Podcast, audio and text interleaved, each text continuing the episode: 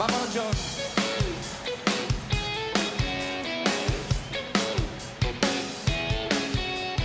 Atrapados en la red. Onda Madrid. 101.3 y 106 FM.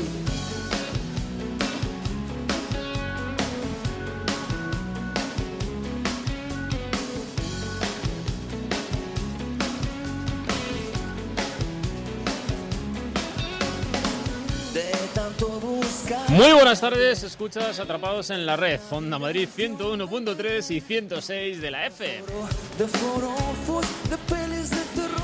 En la realización, controlando todos los aspectos técnicos, nuestro amigo José Ignacio Hernández Vitoria.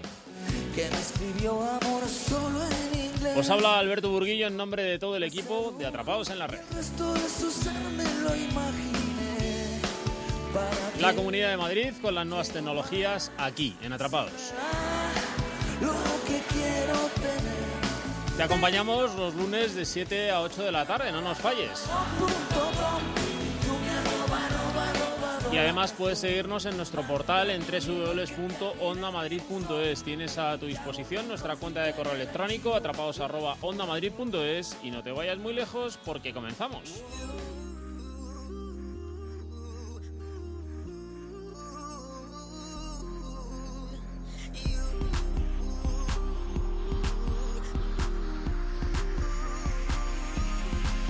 I know you want me.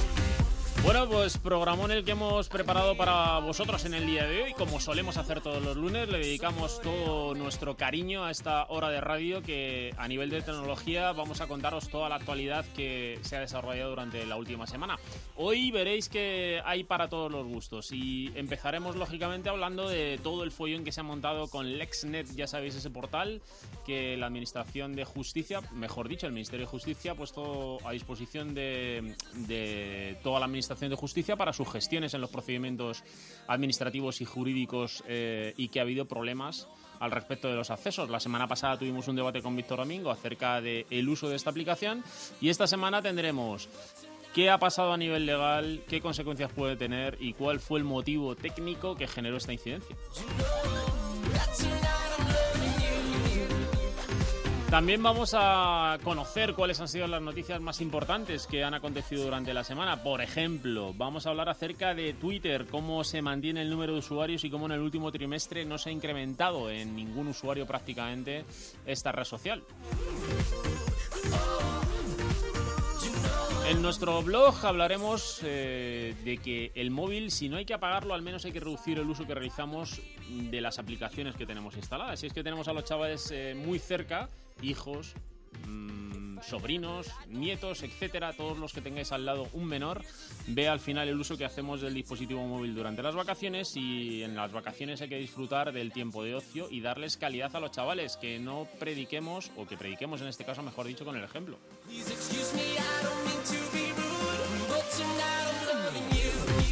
En la ventana de la red, Carmen Martín Tejeda nos hablará de una nueva experiencia de Google y es que siempre nos dan soluciones de todo tipo y hablaremos de ciudades digitales.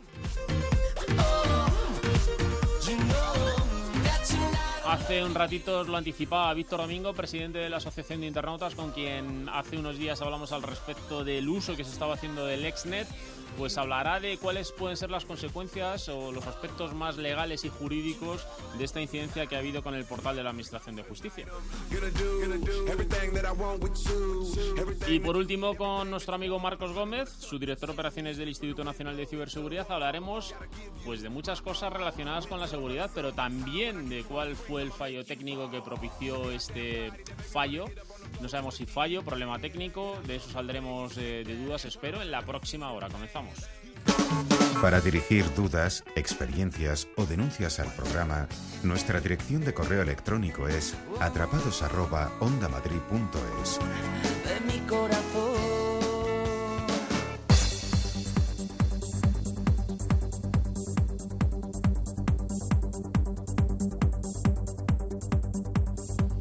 Bueno, pues eh, vamos a hacer un repaso a los titulares en cuanto a noticias que ha dado la semana, porque como os decía, traen noticias para todos los gustos. El primero de ello, y volvemos a repetirnos, es el fallo de seguridad que ha obligado a la justicia a parar, o al Ministerio de Justicia a parar LexNet, su red informática de intercambio de información entre las sedes de las sedes judiciales de nuestro país. Parece que la vulnerabilidad fue identificada por un juez de Murcia y que el servicio ya está restablecido y funciona con plena normalidad. Hoy os decía que en Atrapados veremos el aspecto técnico que generó la incidencia y también el jurídico y legal que se abre a partir de ahora, ya que la Agencia de Protección de Datos está actuando de oficio en el incidente.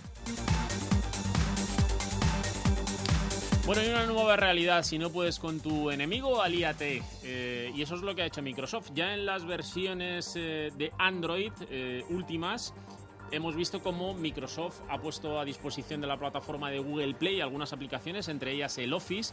Y en esta ocasión parece que en su nueva, con sus nuevas actualizaciones de Windows 10 lo que va a hacer es propiciar un acercamiento entre las dos plataformas rivales, entre la plataforma de Apple y la plataforma de Android. Es decir, se va a hacer digamos, más amigable el tener un sistema operativo Windows 10 instalado en un dispositivo PC o en un dispositivo móvil a la hora de intercambiar información con plataformas de Apple y plataformas de Android. Estas betas ya las podéis disfrutar, pero la versión definitiva se espera que sea o que esté disponible a partir del mes de septiembre.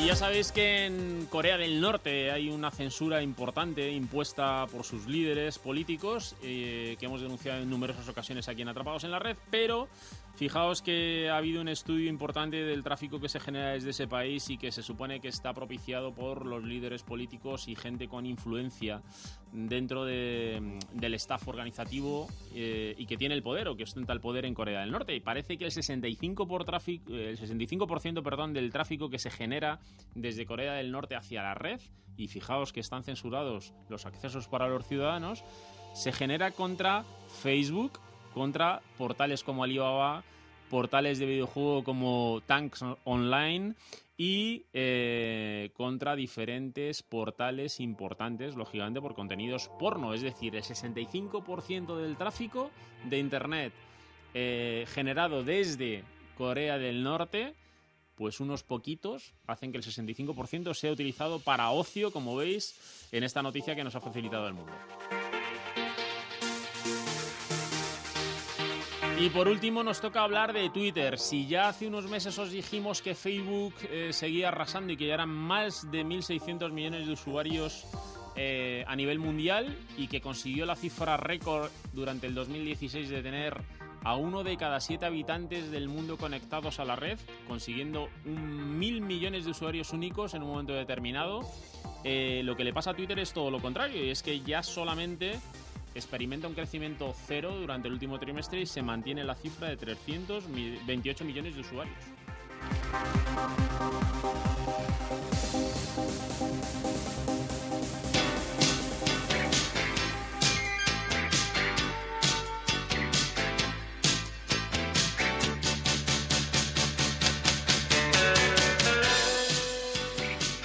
Bueno, pues llegaron las vacaciones para algunos y esos días de asueto que estabais esperando y Carlos desde su blog nos dice, pero chico, apaga el móvil.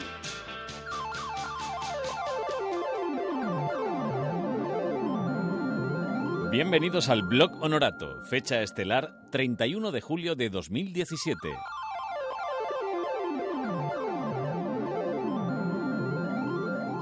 Hoy, chico, apaga el móvil, ya, venga.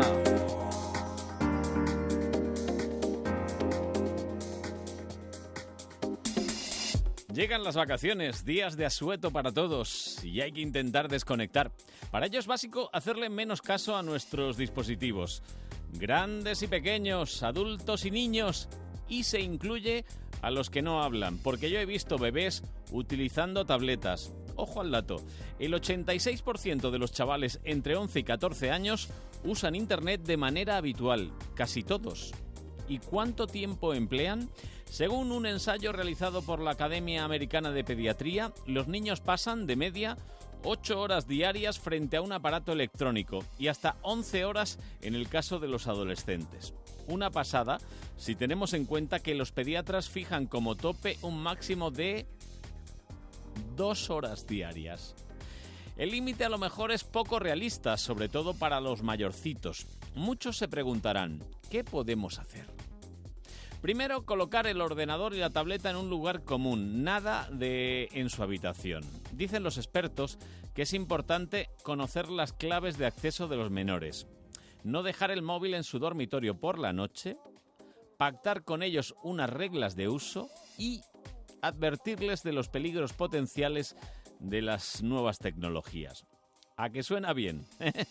es sensato y muy ordenado, pero lo crucial es predicar con el ejemplo. Si ellos nos ven todo el día conectados al ordenador y al móvil, incluidos las fiestas de guardar, los sábados, los domingos, estas vacaciones, como os decía al principio, pues que nada, que no somos buen ejemplo, que nuestros hijos nos ven cuando volvemos de trabajar y estamos consultando los correos o mientras conducimos y estamos con el coche contestando mensajes en WhatsApp o aprovechamos la comida o la cena para cliquear me gusta de Facebook y así no podemos pedirle a nuestros vástagos eso de niño, apaga ya el móvil.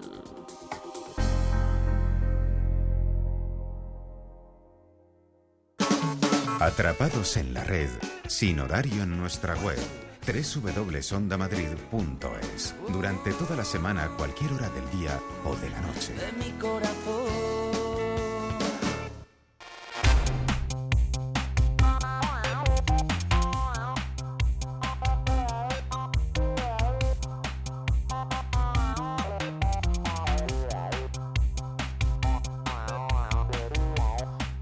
Abrimos la ventana de la red y como ya sabéis, el gigante Google se pone siempre manos a la obra del lado del usuario, o al menos eso pensamos porque siempre hay algo a cambio que el usuario puede contribuir en favor de la ciencia y la tecnología, ¿verdad, Carmen? Muy buenas, Alberto.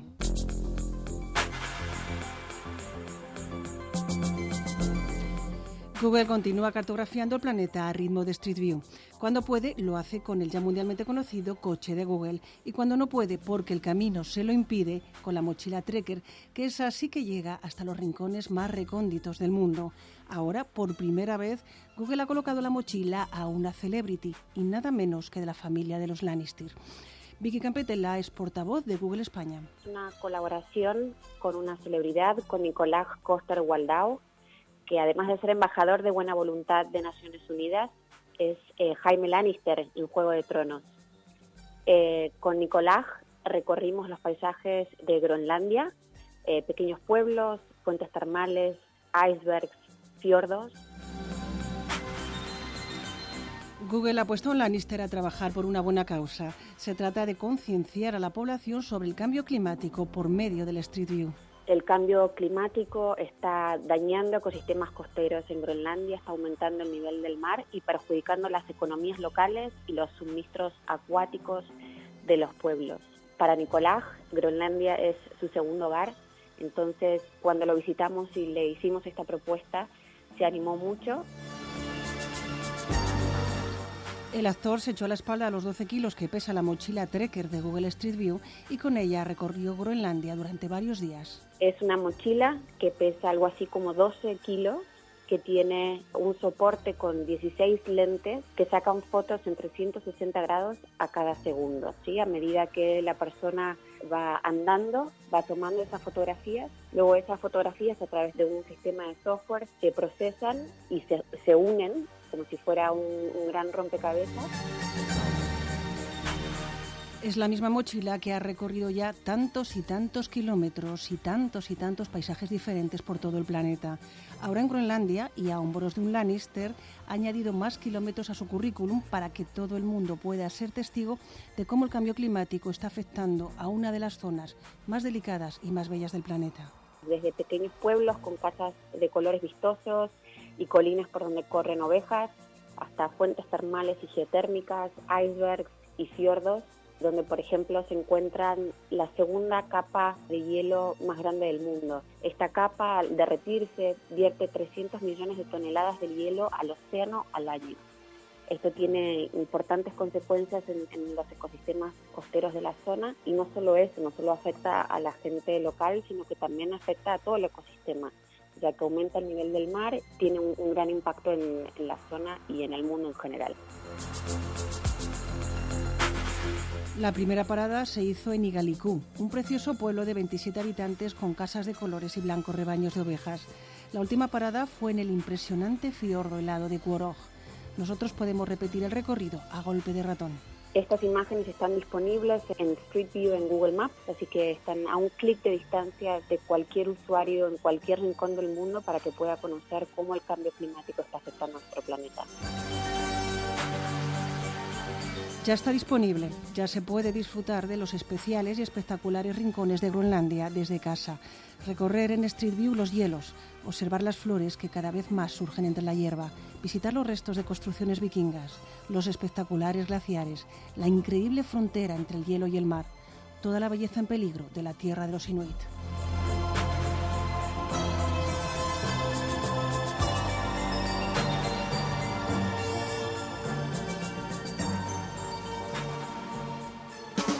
Para dirigir dudas, experiencias o denuncias al programa, nuestra dirección de correo electrónico es atrapados@ondamadrid.es. de mi corazón.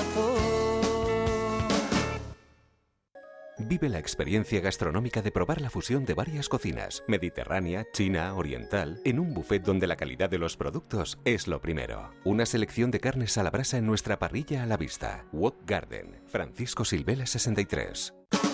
Atrapados en la red, sin horario en nuestra web www.ondamadrid.es. Durante toda la semana, cualquier hora del día o de la noche.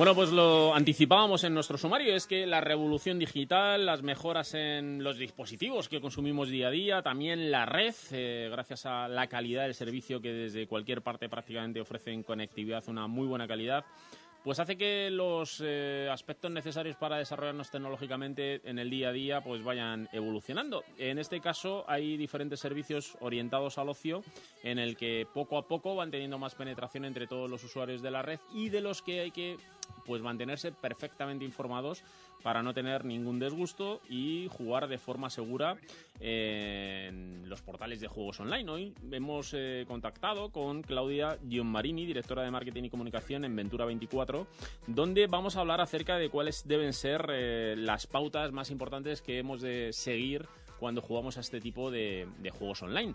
Mm, muy buenas tardes, Claudia, ¿cómo estamos?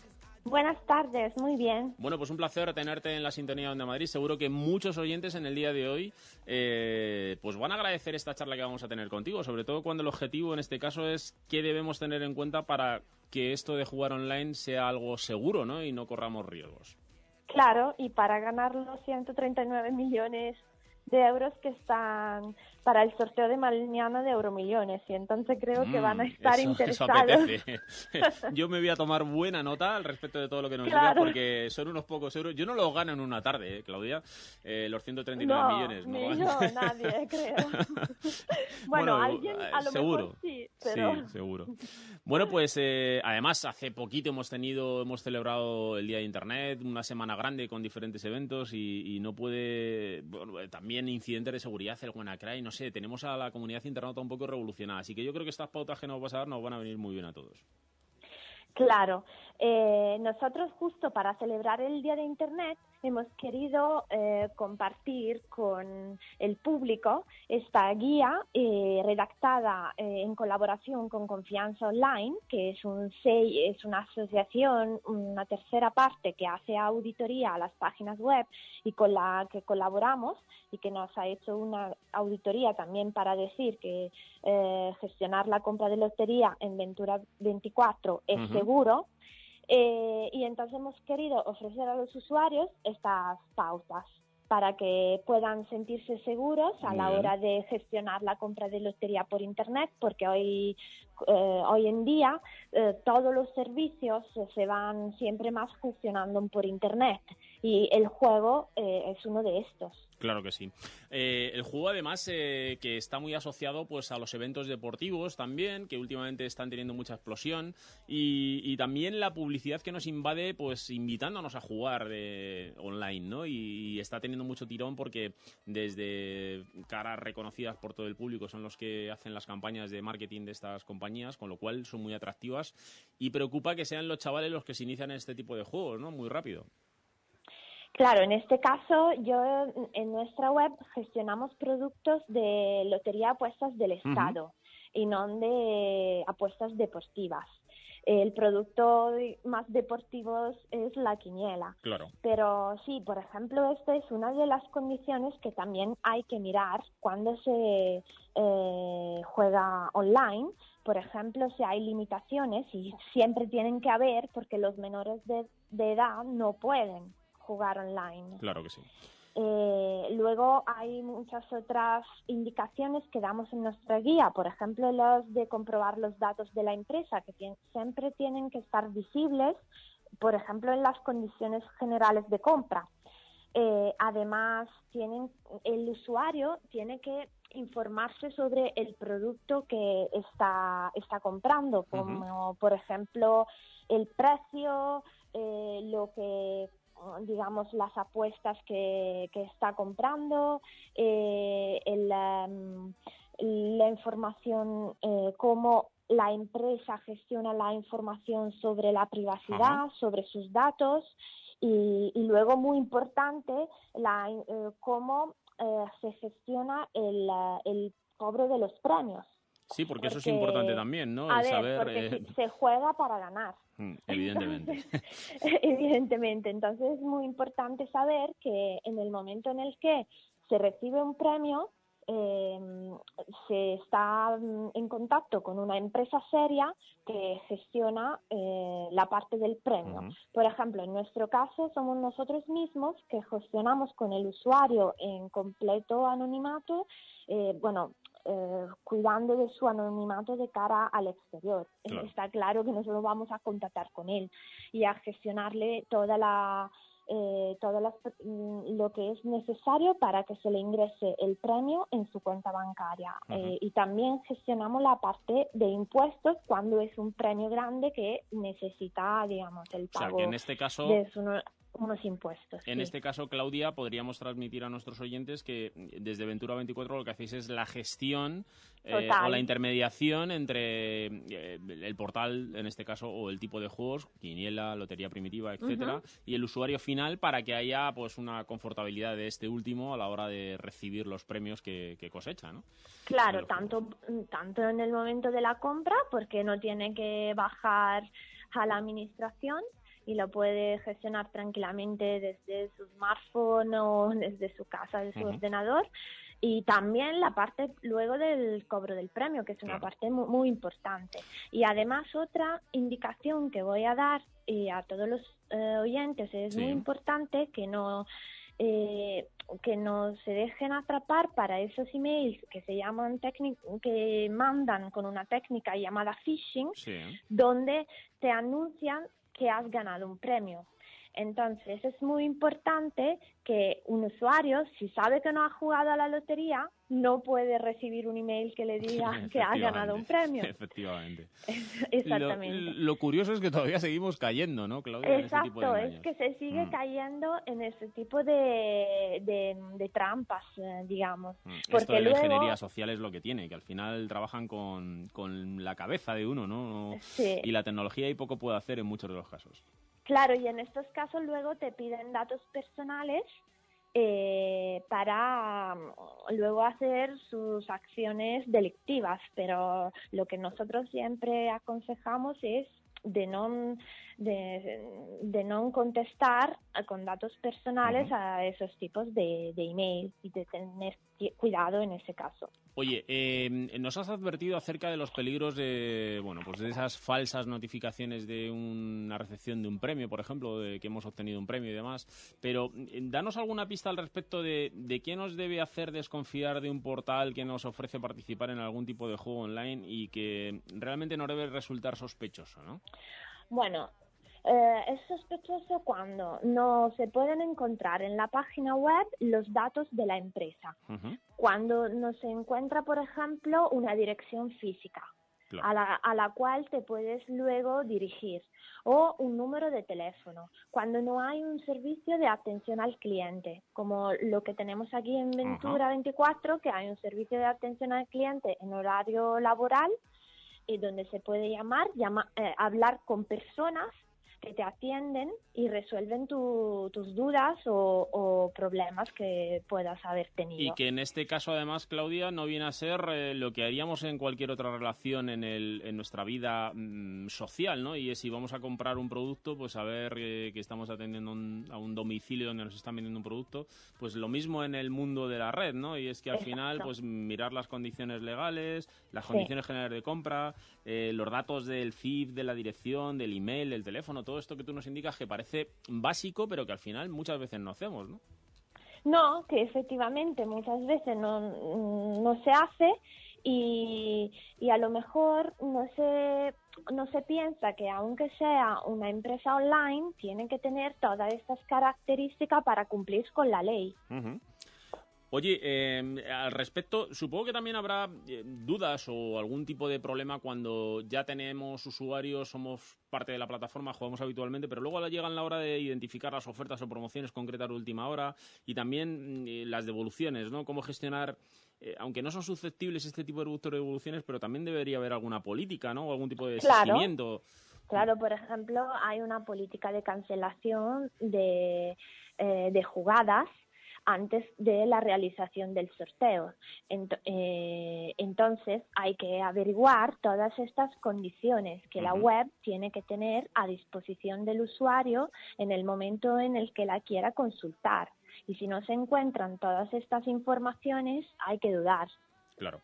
Oye, eh, al respecto de, confianza, ¿no? Eh, hay veces que las empresas, eh, como la vuestra en este caso, ¿no?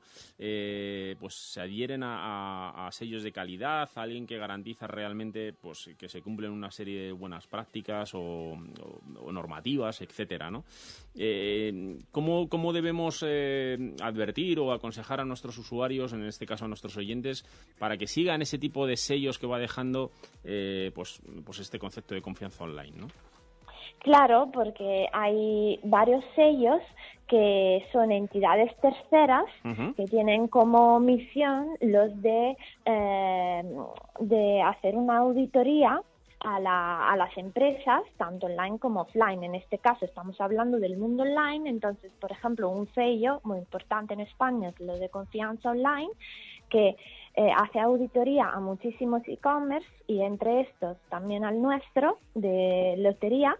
Y, ellos nos, todos los años eh, revisan que eh, estamos, estamos haciendo, siguiendo todos los procedimientos necesarios para, por ejemplo, la protección de datos personales, para las condiciones que presentamos al cliente, para toda esa información que un cliente necesita encontrar en la página web para confiar y poder gestionar tranquilamente su compra. Bueno, Claudia, ya para finalizar, lo único decirte que yo me he tomado muy buena nota de todos estos puntos, de todos tus consejos, que voy a participar a muerte en esos 139 millones de euros que dices que están por ahí en un sorteo y que a ver si, bueno, si tú tienes algún dato más, me lo cuentas y lo repartimos el premio. no, ese no lo tengo, lo siento. me lo imaginaba. lo hubiera ganado yo. Me, me lo imaginaba. Bueno, pues ha sido un placer, muchísimas gracias, porque yo creo que a partir de hoy muchos de nuestros oyentes y yo mismo eh, voy a jugar de forma mucho más segura. Claudia Gianmarini es directora de marketing y comunicación en Ventura 24. Muchísimas gracias. Para dirigir dudas, experiencias o denuncias al programa, nuestra dirección de correo electrónico es atrapados@ondamadrid.es.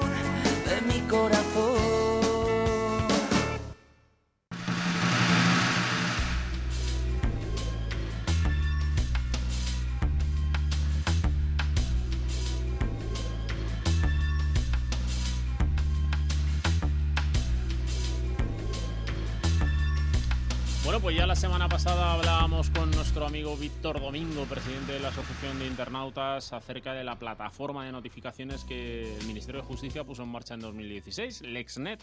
Y esta semana ha vuelto a ser eh, actualidad eh, debido a un problema, a un fallo técnico que ha puesto en evidencia que, mm, eh, bueno, pues eh, que algún problema o bien técnico o de gestión o ya veremos qué es, intentaremos salir de dudas a lo largo de la tarde de hoy, eh, pues hizo que la plataforma estuviera parada algo más de una hora.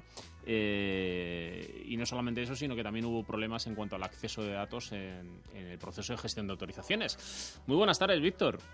Hola, buenas tardes, Alberto. ¿Qué tal? Bueno, pues eh, encantados de tenerte. Estábamos cerrando temporada, un año más. Eh, nos vamos ya a 18 años haciendo Atrapados en la red. Eh, tú participaste desde el primer día aquí con nosotros en Atrapados. y la semana pasada, fíjate, hablábamos de volveremos en septiembre, volveremos en septiembre, aunque ahora en agosto lógicamente pues estaremos todos los lunes, pero haciendo un resumen de, de lo más importante. Eh, decía que la semana pasada hablábamos acerca del Exnet por otros motivos. Eh, y fíjate que han pasado solo unos días y volvemos a hablar del Exnet, en este caso por un tema de seguridad, ¿no? Sí, efectivamente. Eh, ha sido el, creo que el jueves, jueves cayó, cayó completamente. el, bueno, cayó porque un el presidente de los decanos, de los abogados del decanato de, los decanos abogados de, Cartagena, José Muelas, denunció que, o avisó, o confirmó que, bueno, pues que había una vulnerabilidad y que cualquiera de los abogados o de los usuarios de este servicio pues podía entrar en la información de otros. Para que los oyentes lo tengan claro, este, este, sistema LESNET es un sistema de comunicación para abogados, procuradores y bueno, pues todo lo, todo lo relacionado con los procedimientos judiciales. Luego están ahí ahora mismo pues todos los juicios, todos los toda la documentación que corresponde a los juicios de que se están haciendo en toda en toda España, ¿no? Y este sistema, como la semana pasada criticábamos, o por, lo menos criticaba yo, es que eh, no está, esto está en manos del Ministerio de Justicia y la crítica era que tenía que estar en manos del Poder Judicial porque, claro, el gobierno ni nadie ajeno al Poder Judicial pues puede tener acceso a este tipo de documentación. Y si no lo y, y, vale que lo habláramos la semana pasada para cuando a mitad de semana pues ocurriera este fallo que prácticamente ha tenido parado todo el fin de semana este este sistema, ¿no? Y bueno, pues todavía en las redes sociales y en Twitter los abogados están hablando pues sobre este problema que sucedió y sobre los problemas que está dando esta aplicación telemática. ¿no? Sí, porque además yo creo que hay vértices y aristas para todos los gustos. Por un lado, eh, problema o fallo en la configuración o parametrización en cuanto a la autorización en el acceso a la información, pero también fallos en cuanto a la recepción de la incidencia, ¿no? porque al final el decano de, del Colegio de Abogados de Cartagena, como tú decías, José Muelas, tuvo que informar de la incidencia o hacer patente que había una incidencia a través de Twitter porque eh, intentó ponerse en contacto con los servicios de soporte y demás del Ministerio de Justicia y no, no tuvo oportunidad de que nadie recogiera la incidencia y se pusiera sobre ello, ¿no? Una de las cosas que se están criticando muchísimo los profesionales es que, y sobre todo los más avezados en temas informáticos, bueno, no, hace falta ser, para ser abogado no hace falta ser informático, pero bueno, hay algunos, hay algunos que saben de todo, ¿no? Y, y sí que sí que están les está llamando la atención y están criticando que hay cierta opacidad por parte del ministerio a la hora de dar información pues sobre dónde están los servidores, sobre bueno, una una una información, qué empresa está haciendo esto, qué tipo de sistemas o qué tipo de código está haciendo esto. Bueno, una información que incluso en sede parlamentario el grupo de ciudadanos lo preguntó el año pasado, en mayo, y no tuvo respuesta. Y yo creo que, oye, es este tipo de cosas. Cuando el gobierno se ha gastado pues más de 7 millones de euros en hacer esto, pues yo creo que es una información que se debería de conocer. qué empresa está haciendo y cuál, esto tenía que ser mucho más transparente y mucho más... Eh, eh, sí, bueno, pues, eh, menos opaco, vamos. Y entonces, bueno, pues es uno de los problemas que, que han surgido y que, y que yo creo que, desgraciadamente, como hoy 31 de julio ha terminado pues todo el proceso de información telemático en los juzgados, nos vamos a encontrar cuando volvamos en septiembre, seguramente que nos vamos a encontrar otra vez con este problema. Y desde luego en el Congreso están varios grupos, ya han pedido, desde el PSOE, Podemos, Ciudadanos, han pedido que comparezca el ministro para dar explicaciones sobre lo que ha pasado el otro día y lo que ha pasado y las consecuencias que puede tener, que se pueda ver esta información. Pues bueno, imagínate un, proceso judicial que está que está judice, ¿no? Que no que, que es secreto. Entonces, claro, este tipo de cosas tendría que haber un control más exhaustivo y mayor mayor transparencia cuando es un asunto tan sumamente delicado, ¿no? Que no es una cosa baladí, ¿no? Porque es que ahí hay información de los de los que de los eh, de los ajusticiados de los que de los abogados de los procuradores cuentas bancarias bueno pues todo lo que viene toda sí, señor, muy incluso, incluso Mm. las pruebas incluso las pruebas de los juicios no están ahí Es un fallo Entonces, importante, creo- sí. Exactamente, y eso pues habría que tener que- que los gobiernos no se tomaran esto como si fuera un juguete o, o un titular ahora decir, bueno, ya está digital, eh, digitalizada la justicia. No, no, hay que digitalizar la justicia, la tiene que gestionar quien la tiene que gestionar y es el Poder Judicial y no otra, ni una comunidad autónoma, ni un ni, el gobierno, ni nada, tiene el Poder Judicial quien tiene que tener esa información a buen recaudo y desde luego pues eh, cumplir las garantías judiciales y separar los poderes de una manera absolutamente clara, ¿no?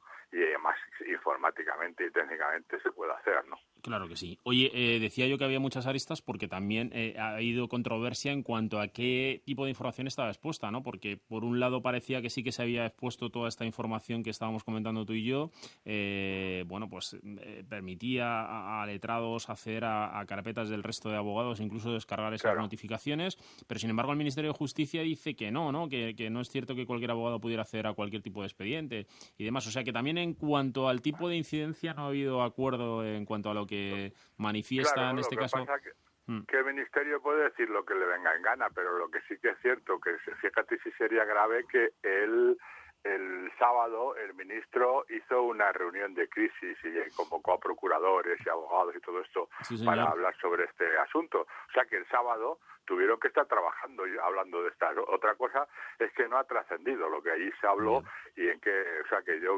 realmente el, el comunicado del Ministerio de Justicia lo pongo un poco en la nevera porque tampoco decía el comunicado que iba a haber esa reunión el sábado de, con carácter de urgencia y ha, y ha estado el sistema cerrado, pero cerrado eh, todo el fin de semana, desde el viernes por la tarde hasta hoy por la mañana, ¿no?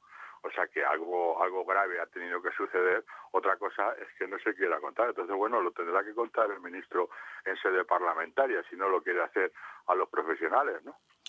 Pero Sí, yo es creo curioso. que como ciudadanos, como ciudadanos y como como justiciables tenemos derecho pues a saber y que haya una garantía sobre primero la, tra- la, la transparencia de este tipo de sistemas informáticos y telemáticos de cara a los usuarios. Y después que se separen los poderes y, desde luego que nuestra privacidad esté es absolutamente cubierta porque esto es un esto es un derecho fundamental. De hecho el Consejo General del Poder Judicial y creo que la propia Agencia de Protección de Datos Sí, ante todos estos rumores que se han que ha habido pues creo que van a actuar de oficio ¿no? Sí, señor. Como no puede ser de otra forma. Eh, Claro, a mí claro. hay otra cosa que también me preocupa muchísimo y es que al final el canal de comunicación con la ciudadanía desde una administración pública pues no puede ser Twitter. Twitter puede ser un complemento o cualquier Claro. red social puede ser un complemento, pero no puede ser que el Ministerio de Justicia comunique del parón técnico para mantenimiento técnico y la solución de esta incidencia eh, y también de la puesta en marcha y que vuelve a estar operativo la plataforma a través de Twitter, ¿no? No parece muy, muy, muy Así lógico. que, hombre, yo creo que hay que ser serio y tomarse esto de, de los servicios telemáticos pues mucho más en serio, ¿eh? Porque, porque oye, no, se- no, no hay que buscar solamente el titular, hay que dar servicio a los ciudadanos, buen servicio, porque para eso sirve el tema de la digitalización y de luego hacer las cosas como se deben, ¿no? Y una de las cosas que se debe hacer en este país, pero vamos, esto es una opinión muy personal, pero que, que estoy absolutamente convencido de ello, es que hay que separar los poderes. Y una cosa es el Ejecutivo y otra cosa es el Poder Judicial. Y desde luego no, no puede estar la información judicial en manos del Gobierno ni de los gobiernos de las distintas comunidades autónomas, independientemente del partido que gobierne, porque hoy gobierna aquí, pero bueno, eh, eh, en- en el País Vasco gobierna Bildu, ¿no? En algunos sitios. Entonces, fíjate tú que, que tenga esa gente acceso a todos los juicios que se están que se están desarrollando. Por poner un ejemplo extremo, ¿eh? podríamos poner otros muchos. Pero no tiene, no tiene por qué. La justicia tiene que estar en manos de los jueces. Y luego queda el melón ya definitivo y es saber si después eh, de que pase este mes de agosto y se recupere la actividad parlamentaria tendremos respuesta a lo que todos nos preguntamos y es básicamente qué fue lo que quedó expuesto durante el tiempo de la incidencia, cuánto tiempo llevaba produciéndose esta incidencia, porque quizá fue detectada en ese momento, pero llevaba días o semanas o solamente minutos. Sí, la Eh, abogacía abogacía.es dijo que esto eh, había estado seis días expuesto. Ya, fíjate. Eh, ¿Sabes? O sea que ahí, está habiendo ahora mismo informaciones para todos los gustos, pero ¿sabes por qué pasa estas, hay este tipo de informaciones? Porque no hay una transparencia. Exactamente. Mm, es. Exactamente, porque si no, lo sabríamos todo y, y podríamos confiar plenamente en lo que nos dijeran los responsables. Es que no sabemos ni, ni, ni qué empresa está albergando los servidores de, de, de este, de este sistema. Pues Que este, es el, este es el kit de la cuestión, eh, la transparencia y que todo el mundo tenga toda la información para que se mejore si hay que mejorar algún tipo de proceso o procedimiento y para que en caso de que no haya falta mejorarlo simplemente se vigile y, y se haga un seguimiento exhaustivo del, del proceso para que no haya este tipo de incidencias. Exactamente. Bueno, señor, pues eh, que pase Pues usted muy buen verano, que el mes de agosto hay que descansar, compartirlo con, con los que tenemos cerca y que nos aguantan durante el resto del año y que también nos ayudan a ponernos las pilas para seguir el año Bueno, que viene una temporada más. Nos, nos seguiremos viendo por las redes sociales hasta Sí, que hablemos en septiembre. Eso está hecho. Un abrazo, amigo. Un abrazo. Buen verano, adiós, hasta luego. Atrapados en la red, sin horario en nuestra web www.ondamadrid.es. Durante toda la semana, cualquier hora del día o de la noche.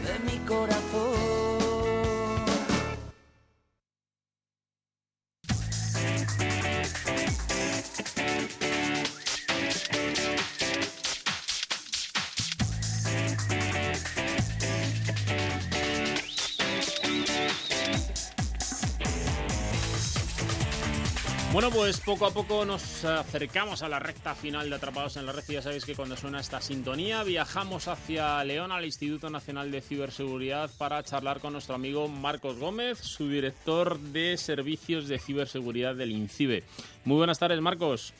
Pues muy buenas tardes, Alberto. Bueno, pues eh, en las fechas en las que nos encontramos seguro que te pillamos preparando la maleta, quizá, ¿no?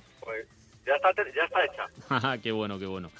¿Cómo, cómo me gusta ese día, eh, en el que uno ve la maleta que solo le falta echar a andar ella solita? Sí, la depresión viene luego cuando la vuelves a hacer para volver. Ujú. Para volver cuesta más, incluso cerrarla, pero hay veces que cuando uno abre la puerta de su casa y retorna con las maletas también le da satisfacción, ¿eh? Sí, sí, volver a casa es estar en tu sitio y olvidarte un poco de líos de mucha gente. Bueno, Marcos, eh, vamos a comentar con nuestros oyentes en el día de hoy temas yo creo que de muchísimo interés. El primero de ellos, además, eh, eh, aplica perfectamente porque estamos en, en una época del año, en esta época estacional en la que uno puede realizar con más asiduidad este tipo de trámites, que son las reservas de, pues, de un alquiler a través de Internet. Eh, y, si no anda uno con mucho ojo, pues acabar picando en una estafa, ¿no? Eh, pues eh, sí, Alberto, la verdad es que mm, cada vez hay que hilar más fino a la hora de buscar ofertas en Internet. Y os explicamos en la OSI, en osi.es, pues el caso real de unos amigos que reservaron una casa para pasar una semana de vacaciones, utilizaron una herramienta, en este caso bastante de moda, que es Wallapop, y en ella encontraron, pues después de mirar en varios sitios, un, un precio muy razonable bueno, con la mala suerte de que les pedían una reserva de 175 euros eh, a pagar a través de una pasarela de pago con una tarjeta de crédito. Eh, la persona en cuestión les mandó los datos para hacer la transferencia, lo hicieron y eh, lamentablemente en ese momento bloquearon las cuentas de Wallapop y de, WhatsApp y perdieron el dinero, no volvieron a localizar a esa persona que les había estafado ese dinero, no era mucho dinero, por debajo de 400 euros, pero en definitiva eh, se basó en fotos y anuncios de terceros para hacer una oferta que era falsa y que al final causó una económico a estos chavales. Así que es un caso real que no puede que no puede ocurrir si no tenemos cuidado en la red y nos creemos y no contrastamos la información. Madre mía.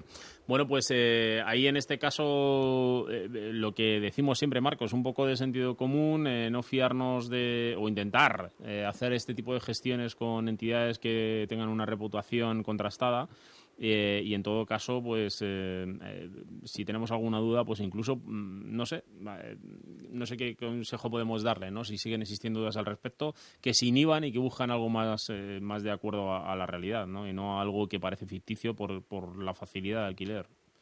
En cuanto a precio. La verdad es que contrastando la información y apoyándose en servicios más oficiales que una, una oferta en, una en una tienda en internet de segunda mano como es Wallapop o, o similar, pues vamos a tener eh, más garantías de, estar haciendo el alquiler donde deseamos hacerlo y tener eh, y si tenemos algún problema con el pago que al final nos devuelva el dinero o algo por el estilo. Bueno, vamos a hablar acerca de una plataforma que en este caso sí que ha generado muchísima polémica. Lleva siendo protagonista en Atrapados en la Red dos semanas seguidas, porque la semana pasada hablamos al respecto de, eh, qué problemas había en cuanto a que el Poder Ejecutivo gestionara los datos del legislativo en sus plataformas, etcétera. Eh, y fíjate, curiosamente, pues días después ha surgido este problema de seguridad que paralizó LexNet, ¿no? Sí, estamos hablando de un de un incidente de seguridad, un fallo, en el cual pues eh, un abogado de, Cartagena, de Secano, eh, se dio cuenta de que era una carpeta de un expediente de un caso que él llevaba, pues eh, se confundió, tecleó otro número de otro expediente y logró acceder, o sea, fue fortuito. Pero gracias a eso se dio cuenta de que podía acceder al resto de carpetas de todos los abogados que tiene metido en su base de datos esta eh, plataforma de gestión y notificaciones telemáticas que es LexNet.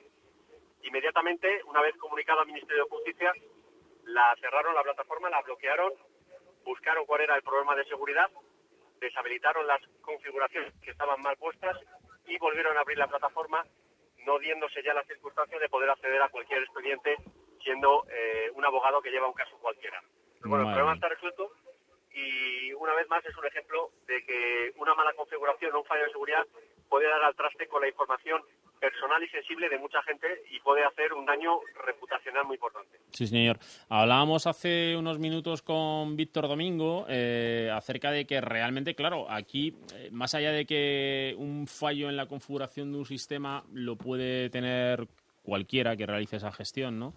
Pero más allá del fallo técnico propiamente dicho, pues eh, hay una serie de preguntas que aún a día de hoy parece que no están respondidas adecuadamente, ¿no? Y es básicamente qué tipo de material quedó expuesto, eh, desde cuánto tiempo llevaba produciéndose este problema o este fallo de configuración y si nadie había velado durante ese tiempo, ¿no? que, parece que apuntan a que era prácticamente una semana, unos cinco o seis días, eh, y también la transparencia en cuanto a, qué medidas se han llevado a cabo para subsanar el error y qué controles se van a establecer a, corto, medio y largo plazo para que esto no vuelva a ocurrir. ¿no? Entonces, son las preguntas que quedan ahí en el ámbito de todos los internautas y que, que van a generar mucha polémica en todo este mes. Sí, bueno, eh, la verdad es que las acciones eh, a tomar son bastante claras a la hora de hacer auditorías de seguridad eh, periódicas que permitan descubrir este tipo de malas configuraciones o de fallos de seguridad. Por otro lado, que la codificación del software que va por debajo de ese sistema, ese mal de red, pues también pase por una auditoría de código que evite problemas mayores. Y al otro tenemos que decir que lamentablemente, a menos que veamos en Internet colgada alguna información o se empiecen a realizar algún tipo de, por ejemplo, extorsiones o chantajes a usuarios de esas, de esas informaciones que hayan visto eh, pues publicadas en la red, pues entonces eh, veremos cuál es el alcance y el impacto real de, sí, del Bueno, y por último, último tema de la temporada, y es que la compañía financiera Wells Fargo pues eh, facilitó por error información acerca de 50.000 clientes nada menos eh, al abogado de uno de sus empleados que había pedido otro tipo de información y que finalmente pues acabó recibiendo estos datos y que probablemente le, suponga una demanda importante a la compañía, ¿no?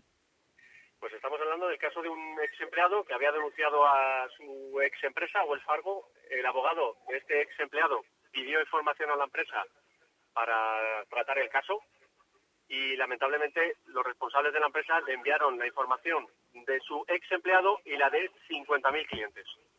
Eh, esta es una entidad financiera muy importante en Estados Unidos, nos sonará a muchos españoles, incluso a lo mejor algunos son clientes, y estamos ante un caso, en este caso, de negligencia que, aunque sea corregida, evidentemente puede causar un impacto eh, a mayores de, de esa posible demanda que puedan establecer algunos clientes por haber visto sus datos en manos de terceros. Una vez más, eh, un mal tratamiento de la información, un mal proceso pues puede dar lugar a este tipo de situaciones y, y, eso nos tiene que dar pautas a todos para, para estar. Uh Finalmente son eh, informaciones con datos de carácter personal que, que acaban eh, revelando información a un tercero acerca de, datos de, empleados eh, que lógicamente traerán prejuicios a, la organización, ¿no? Porque supongo que después de analizar qué acciones pues se pueden interponer desde desde el otro lado, ¿no? Quien recibe la información y, y dado que se vulneró la intimidad de esos 50.000 empleados, pues finalmente se pueden imponer sanciones importantes a Wells Fargo, claro. Eh, sí, eh, la verdad es que eh, estamos hablando de datos eh, personales, datos sensibles, de no solo el nombre, apellidos, la dirección, la, datos relacionados con la nómina que están ganando estos, eh, perdón, eh, empleados de la compañía como mm. clientes, eh, que estamos hablando ya de datos financieros muy importantes, de tipos de depósito, de, de liquidez que tienen, de, de, de, tipos de, por ejemplo, de hipotecas o otros productos financieros, y eso es una información sensible que a nadie le gusta que caiga en manos de tercero y que la, y que la utilicen en nuestra, en nuestra contra, porque eh, al fin y al cabo eh, ya se puede hacer un perfilado nuestro en Internet, pero no nos gustaría que ese perfilado nuestro digital viniera por un, un fallo o una negligencia de un, de un proveedor eh, en el que hemos depositado nuestra confianza. Sí. Entonces, eh, esas, esas pautas y procesos de seguridad hay que tenerlas en cuenta y, y grabarlas a fuego ¿no? en, la, en la política de seguridad de las empresas. Claro que sí. Bueno, Marcos, eh, ha sido un placer. Eh, como siempre, te esperamos la próxima temporada aquí en Onda Madrid para seguir hablando de seguridad. Un abrazo. Un abrazo y ya sabéis que nos podéis seguir en redes sociales y en osi.es y en icie.es para todo tipo de alertas y avisos, que no hay que desconectarse de la red y mucho menos eh, no hacer eh, o no llegar, eh, no llevar una serie de pautas de seguridad estas, estas vacaciones que nos vienen muy bien para proteger nuestros dispositivos y nuestra, y nuestra vida digital en la red. Sí, señor, tomaremos muy buena nota de vuestros consejos. Un abrazo. Un abrazo hasta y, luego. y hasta la próxima. Chao. Hasta luego.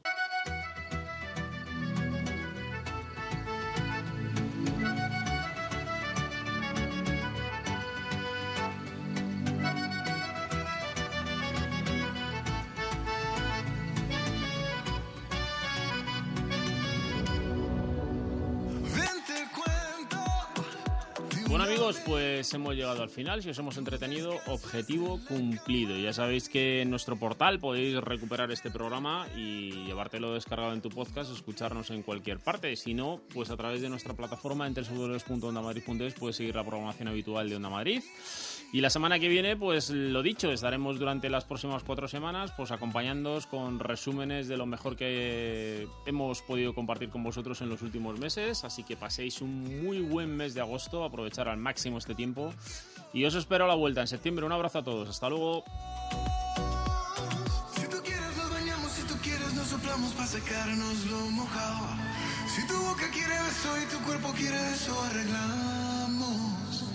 Tú quieres un atajo y lo quieres por abajo, yo te llevo bien callado. Vente pa' acá, vente pa' acá, vente pa' acá.